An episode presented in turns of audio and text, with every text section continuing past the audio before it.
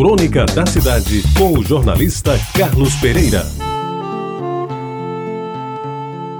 As águas do mar que banham um pedaço de terra, tido como ponto mais oriental das Américas, naquela noite de começo de verão, em meados do século passado, espalhavam brancas espumas que, no seu ir e vir, formavam belos colares por onde passeavam descalços os pés de Rita.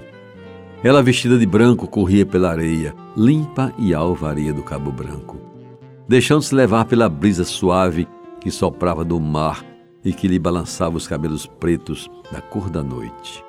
Rita não era nenhuma misse, mas tinha um ar brejeiro que a fazia desejável e sensual. Sua corrida pela praia, chutando o resto das ondas com os pés, dava-lhe um encantamento diferente de todos quantos eu já havia experimentado naqueles tempos de adolescente, pronto para descobrir os mistérios do sexo.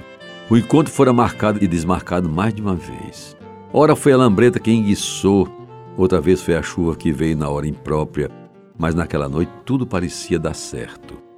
O coração batendo em descompasso, o medo de encontrar alguém conhecido, a ansiedade da primeira vez essas coisas só serviam para aumentar o desejo de ter Rita nos braços e, quem sabe, gozar com ela um momento de eternidade. Naquele tempo, meus amigos, Tambaú e Cabo Branco abrigavam poucas casas. Eram raros os moradores permanentes daquelas plagas, onde somente no verão algumas pessoas se arriscavam a andar à noite pela beira-mar. Não que houvesse risco de assalto ou coisa parecida, mas corria a notícia de que um tarado estava a amedrontar mocinhas da cidade e, embora se dissesse que ele escolhia a praia do Bessa para consumar os seus atos libidinosos, eram raros os pescadores a se aventurar nas águas do Cabo Branco em busca de camarões ou agulhas que caiu no puçá encandeadas pela luz da lanterna. O reflexo da lua cheia naquela noite, na água mansa do mar, junto com a areia branca tisnada por poucos sargaços, criava o cenário ideal para a perfeita noite de amor.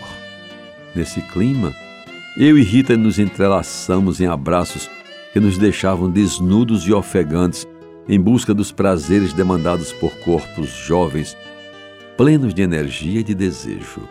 Lembro bem que tive o cuidado de forrar a areia branca com uma jaqueta que tomei emprestada de um primo e foi ali, naquela cama improvisada, a natureza como testemunha e aos primeiros beijos sucederam outras carícias, cuja descrição não pretendo fazer aqui.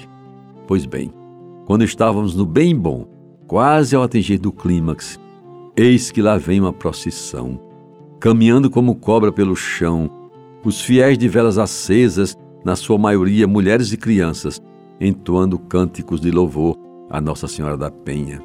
Bem perto de nós, junto daquilo que a mulher chamou de marmota, o menino parou e tentou entender a cena, no que foi duramente repreendido pela devota mãe, que lhe advertiu do pecado que esses dois aí estão cometendo.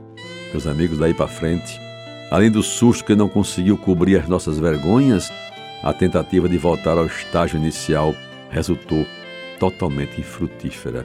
A bandeira do entusiasmo e do desejo só tremulou de novo no alto do mastro quando os últimos fiéis dobraram a ponta do Cabo Branco a caminho da Praia da Penha. No final, que eu posso dizer que aquela foi uma noite para jamais se esquecer, em que a beleza do corpo de Rita só perdeu para o brilho inexcedível da lua, ambos cheios de uma imaculada brancura que só a natureza é capaz de produzir. Você ouviu Crônica da Cidade com o jornalista Carlos Pereira.